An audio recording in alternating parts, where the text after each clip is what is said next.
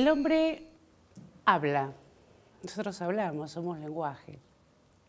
En la Biblia la palabra para decir em, el lenguaje, Dios se hizo lenguaje, Dios hizo palabra, es dabar. La palabra dabar en hebreo es, eh, significa palabra y significa acción, o sea, es una palabra que opera, que obra lo que dice, ¿no? Eh, es, una es, una palabra genesíaca, es el decir de Dios, y Dios vio que todo era bueno, y Dios dijo, hágase, y Dios dijo, hágase. Ese movimiento del decir y del hacer es el de la palabra creadora. Y en esta fuente originaria de la palabra creadora es donde el poeta eh, bebe, es de donde el poeta se inspira. La palabra poética es una palabra genesíaca. La palabra poética es genesíaca porque, genesíaca porque em, digamos, hunde sus raíces en este origen primero del, del, carácter creador de la palabra y es genesíaca porque en este obrar se proyecta hacia el futuro y por tanto es una palabra que se da en el tiempo. Los griegos tenían otros mitos diferentes, eh, verían las cosas de otra manera, pero eh, desde esta otra manera señalaban un aspecto muy interesante también y muy en sintonía con la Biblia. ¿Por qué? Porque ellos decían que el poeta, el, gran mito poético eh, es el mito de Orfeo en la literatura griega, que el poeta viaja hacia el fondo de los infiernos para conocer el sentido. La palabra, los, griegos entendían la palabra, el decir, como logos, acentuaban más el carácter del logos, del sentido, en toda palabra que pronunciaban, eh, más que el carácter creador del hebreo. En este juego, del hebreo y del griego, que son dos lenguas que están en la base de nuestra, de nuestra lengua española. Eh, en este juego situamos a la literatura. Es decir, la literatura es dabar, es una palabra que genera lo que, como, dice Isaías, eh, eh, como la lluvia como la nieve, mi palabra riega la tierra y no vuelve a mí estéril, sino que la palabra que yo pronuncio hace lo que yo digo y cumple la misión que yo le doy. Eso, es lo que eh, dice el, profeta Isaías y allí usa la palabra, esta palabra dabar. Del mismo modo, el poeta. O sea, la literatura eh, eh, está situada en el diálogo con la teología por justamente por su origen bíblico. Es decir, la, teología se, fue, eh, surgió en la época de los padres, eh, como en, diálogo con, lo, con la Biblia. Los padres de la iglesia, estamos hablando de los siglos eh, tercero, cuarto, quinto, y también en el comienzo de la Edad Media, eh, teólogos como teólogos monásticos como Bernardo de Claraval, escriben a partir de las escrituras, hacen teología a partir del Dios vivo, o sea, a partir de las escrituras. Luego, la teología se fue alejando de esa fuente viva y se fue escolastizando, se fue convirtiendo en, eh, en un lenguaje abstracto que se alejó del origen, de este origen bíblico del cual había surgido. Y devino en una teología, como la llama este, el, un teólogo del siglo XX, Hans Urs von Balthasar, que ha trabajado justamente la relación entre la literatura, la teología eh, y la estética, eh, se convirtió en una teología de escritorio, es decir, el, teólogo mira la realidad desde un escritorio y eso cada vez fue alejando al teólogo de la realidad, de la cultura. En el siglo XX se produce un movimiento importante desde dentro de la Iglesia, un movimiento que culmina con el Concilio con las formulaciones del Concilio Vaticano II hace ya más de 50 años, pero que todavía no logra descender al, eh, digamos, al, pueblo.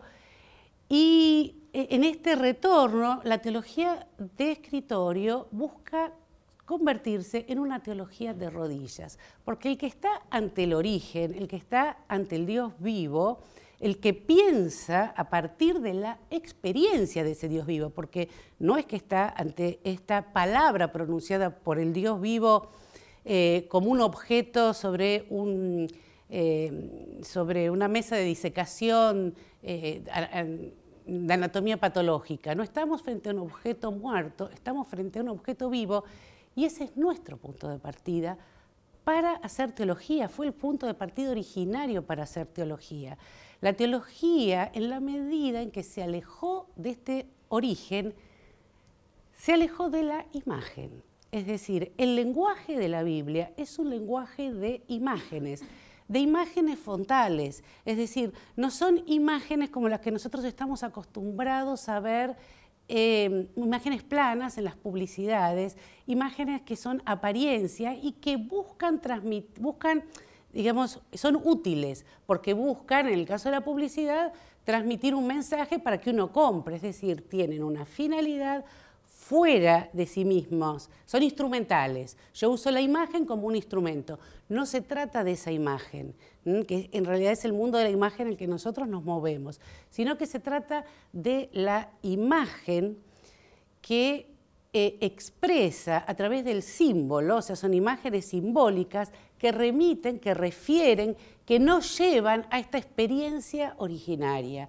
Entonces, el gran desafío que se propuso, entre otros teólogos, Hans Urs von Balthasar, que es un teólogo suizo que nació en 1905 y murió en 1988, se han cumplido 30 años el año pasado de la muerte de Balthasar, es uno de los grandes teólogos del siglo XX junto con Karl Rahner y eh, ambos, por caminos teológicos diferentes, han buscado devolverle revitalizar la teología. Baltasar lo dice de un modo muy expresivo, dice sacar a la teología del banco de arena del racionalismo en la que había quedado atascada. Si la teología, que es el, logos, la sabiduría, el, discurso acerca de Dios, se atasca en el banco de arena del, racionalismo, ¿qué llega a la catequesis? ¿Qué llega a, los sermones, a las homilías? Eh, se desvincula. Es decir, por un lado la experiencia de la fe eh, camina, anda, y por el otro la experiencia de los que piensan con, solamente con conceptos o con conceptos que no tienen en cuenta la mediación a través de la imagen con este origen frontal, eh, se produce una grieta, un hiato, una esquizofrenia, y yo creo que tratando de entender lo que ustedes están haciendo, que me parece genial, este, este OSIP, eh, ustedes buscan, eh, eh, es muy bueno que busquen a través de la formación, de los contenidos, de los conceptos, que busquen digamos, acercar estos polos que han quedado separados históricamente. Baltasar trató de reunirlos a partir de un proyecto que fue tremendo, porque él dijo, ¿dónde encuentro yo en la cultura el lenguaje del Dios, un lenguaje que permita eh, mantenerse al ras de la experiencia? Es decir, un lenguaje que no genere un hiato, una separación entre la experiencia de la fe que todos ustedes tienen y el lenguaje el que lo transmiten en la literatura. En la literatura Em, pertenece al campo de las ciencias humanas, la literatura entendida en el sentido eh, del comienzo, la literatura como palabra creadora, es decir, como palabra que bebe del origen y que crea y proyecta hacia el futuro. Y eh, reescribió la teología a partir de la literatura. La literatura, no solo la narrativa, la poesía, la épica, recorrió toda la literatura de, Occidente, sino también y sobre todo el teatro. Él descubre en el teatro la posibilidad de revitalizar eh, em, el pensamiento con las categorías teatrales. Ha hecho un esfuerzo enorme por pensar la teología a partir del paradigma, eh, del paradigma teatral, en el que sobre el escenario del teatro del mundo se desarrolla el, eh, el drama del amor de Dios con el hombre, y, el, drama hacia adentro de la Trinidad y el drama de la salvación. E, nosotros contemplamos ese drama, alguien alguna vez nos lo presenta, nuestros padres, en contacto con, algún, eh, las parroquias, en las escuelas, alguien nos presenta y nos dice que eh, eh, Dios te salvó y te salvó dramáticamente. La palabra drao en griego significa acción, es decir, por eso, remite a dabar. ¿no? El, el, drao remite al dabar hebreo, que es decir, un decir que es hacer. Y entonces en esta acción Dios nos salva y nosotros, dice Baltasar, no nos quedamos sentados sobre, eh, en las butacas eh, mirando el espectáculo, sino que tiene tal fuerza de atracción esta, este drama de Dios, de, de amor de Dios por nosotros, que nos atrae y eso es lo propio de lo estético. Lo estético es atracción, ¿no? Lo bello es gratuidad que se entrega y atrae. No hay belleza si no hay experiencia de atracción. Nos atrae a tal punto que decimos, nosotros queremos participar de este drama. Entonces, utiliza una imagen muy dinámica y dice, saltamos de la butaca hacia el escenario. Y en el escenario le preguntamos al director, el autor es el padre, el director, el espíritu, el hijo es el actor, cuando ustedes hacen un este ejercicio teatral, eh, les dan el texto para que lean y ustedes preguntan, hacen una reunión y dicen, ¿y yo de qué actúo? ¿Cuál es mi papel? Bueno, eso dice pasa en la vida. Eh, el Gran Teatro del Mundo de, eh, este, Calderón de la Barca le sirve de inspiración y en la vida nosotros saltamos, hay un momento en que conscientemente saltamos al escenario y le preguntamos al al director, ¿y cuál es el papel que me toca? Y el director, ¿qué me dice? El director dice, hay que descubrirlo, lo tenés que descubrir en la acción. hay un momento estético que es el momento de la atracción. el, espectador, uno puede pasar toda la vida mirando eh, el drama sin participar, pero entonces no ingresa en, en el no vive en realidad, no vive en contacto con el Dios vivo, hace otra cosa, pero no vive la experiencia de la fe. La experiencia de la fe implica la atracción e implica la pregunta por el personaje. Esta pregunta por el papel, por el personaje, es la pregunta por el quién soy yo. ¿Quién soy yo? ¿Qué papel me toca en la vida? Es eh, descubrirlo, es responder a la pregunta por eh, por la identidad, que es una pregunta que los griegos, ya la, había planteado, ya habían planteado los griegos, estaba escrita en el frontispicio del templo de Apolo, ¿no? Eh, y se la propia Sócrates cuando establece como base de la antropología griega, conócete a ti mismo y sé lo que, sé lo que eres. En eso consiste el camino propuesto por Sócrates. Conócete a ti mismo y sé lo que eres. Y este ser lo que uno es, hay que descubrirlo preguntándose por el papel. Ahora, este, es el nivel, el papel que le ha tocado a uno. Eh, Baltasar dice eso, uno lo descubre en la acción, pero no es suficiente la pregunta humana eh, por el quién soy yo, ¿no? sino que la respuesta, dice así, la respuesta planteada en el templo de Apolo, eh, en el templo de Delfos, eh, eh, se responde en otro templo. La responde una persona, la responde Cristo en el templo de su Pascua, porque la pregunta por quién soy yo se transforma en, la, en otra pregunta, que es ¿cuál es mi misión? ¿No? ¿Cuál es? Porque la identidad cristológica, la identidad de Jesús es su misión. Es decir, Jesús es su misión, su envío, su envío. Es decir, que Jesús es una relación, se constituye como hijo en relación con el Padre. Jesús no, es una, no, son tres sustancias, aquí estamos entrando en el centro del drama pascual, que es un drama trinitario. Para nosotros la Trinidad está puesta entre paréntesis, podríamos vivir sin que el dogma de la Trinidad existiera, nuestra vida seguiría como aún como cristianos, y sin embargo es el centro de la vida cristiana. La teología del siglo XX, Baltasar Runner, eh, han, puesto, han querido volver a poner en el centro el misterio trinitario. Esta fuente originaria, este dabar originario, es la Trinidad. Y entonces nosotros nos constituimos, constituimos nuestra identidad de personas, cada una única y en relación con los otros, cuando podemos responder a la misión. ¿Cuál es mi misión? Y dice Baltasar, como somos constitutivamente en relación, la misión la descubrimos cuando sabemos quién nos envía. ¿Quién me envía? Cuando yo sé que al quién me envía, quién me envía el Padre, ¿no? Cuando, cuando Jesús sabe quién es, cuando sabe quién lo envía y quién le descubre a él quién es, los otros, las miradas de los otros con los que se encuentra.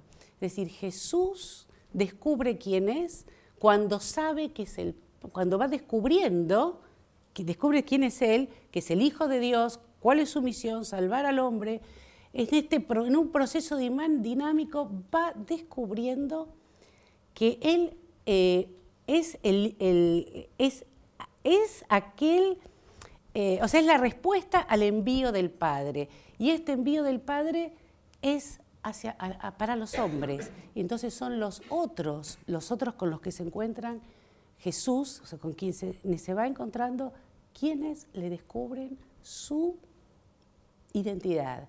Así también nosotros. Nosotros no, descubrimos quiénes somos, sino en la medida en que miramos al otro, somos capaces de hospedar al otro y en este hospedar al otro nos descubrimos a nosotros mismos y descubrimos al otro en una reciprocidad de amor que es, como dice otro teólogo contemporáneo eh, italiano, Piero Coda, es una reciprocidad reciprocante, es decir, hay una reciprocidad de amor en la que mutuamente nos vamos hospedando y nos ayudamos a descubrir quiénes somos, porque eh, mm, yo eh, soy profesora, a mí los alumnos muchos años dando clases, soy mamá, soy esposa y sigo descubriendo a partir, el, lugar del descubrimiento de mi identidad son las relaciones, o sea, es en las relaciones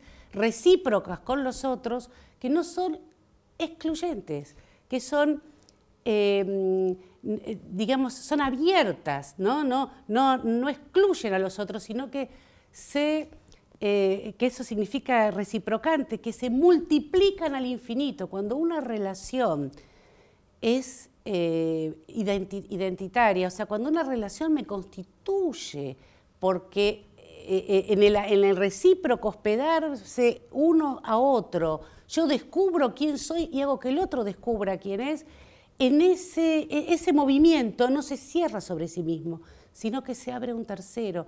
Por eso es trinitario. O sea, el, descubrir quién soy y el ser yo y responder a la misión, que es lo único que buscamos en la vida, nosotros buscamos en la vida eh, ser felices y responder, respondiendo, como en este caso sí, como creyentes, a este, a este llamado de Dios a ser nosotros mismos y a ser en relación con los otros, o sea, en comunión.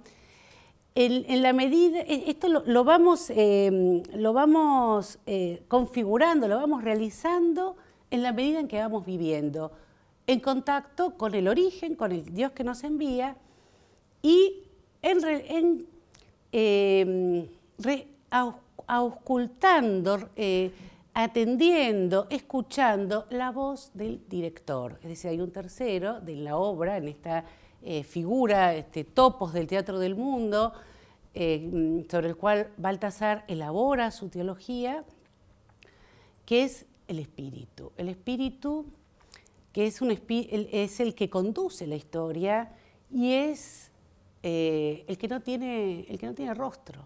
El espíritu lo representamos con una paloma. Eh, en realidad, el, único rostro es el rostro que vemos, que es el, del Hijo. Pero en, el Hijo vemos al Padre y en, el, en la relación del Hijo y del Padre, la unión la hace el Espíritu. Entonces, eh, Baltasar renueva el lenguaje de la teología tomando de la literatura, en este caso del teatro, eh, ha escrito una obra mm, imposible de leer en su totalidad. Su, obra eh, más importante es una trilogía que tiene 16 tomos, atravesada por la literatura del primero al último, y busca una y otra vez en la literatura únicamente esto, la presencia del Dios vivo en nuestra cultura. Eh, toda, esta dinámica eh, del diálogo de la teología con la literatura y esta revitalización del lenguaje llega al Concilio Vaticano II, estamos hablando de teólogos que nacieron a comienzos del, del siglo XX, y entonces ya en su madurez influyen sobre eh, la elaboración de, la renovación que significó el Concilio Vaticano II, y en uno de los documentos del concilio que es eh, la Gaudium et Spes, en el número 62, eh, que es, es, una, es, uno de, los documentos más renovadores porque abre a la Iglesia al diálogo con el mundo. Es el, es el documento en el que se establece la apertura de la Iglesia que venía clausurándose en el diálogo con el mundo eh, y, y, allí se establecen las pautas de la, de la apertura, no dice hagan esto, hagan aquello, da sugerencias. En un punto en el que habla acerca de la educación, de la relación de la iglesia con la educación, dice también las artes y la literatura expresan, porque eh, nos hacen descubrir qué es el hombre y nos hacen descubrir al hombre en, en Cristo, porque la gran renovación consiste no solamente en abrirse al mundo para ver qué es lo que nos dice el mundo, en este caso en, la literatura, sino para que a, partir de la literatura, a partir de, descubrir en este lenguaje concreto la figura del Dios vivo, podamos redescubrir eh, al verbo encarnado, o sea, el carácter encarnado del verbo. Porque si la literatura puede expresar el misterio de Dios, es porque el verbo se ha hecho carne. Es decir, el verbo se ha hecho lenguaje. Lutero decía, esa traducción que hizo al alemán, eh, eh, el verbo se hizo acción. Hay, varias posibilidades de traducir esa palabra, eh, que es muy complejo porque pasar del hebreo al, al griego es entrar en dos mundos diferentes. El lenguaje semítico es concreto, el, semita dice, Dios es roca, lo dice con una imagen, y nosotros nos la representamos, Dios es roca, entendemos lo que, lo que quiere decir.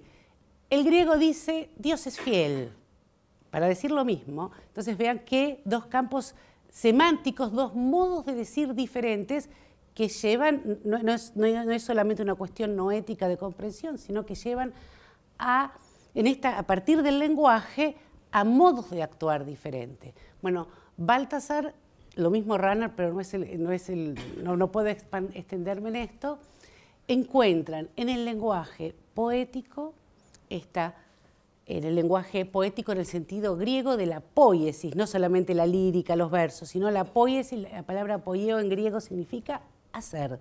Entonces, en el lenguaje de la poiesis, eh, de, la poesía, encuentran eh, la posibilidad cultural de devolverle a la fe su vitalidad.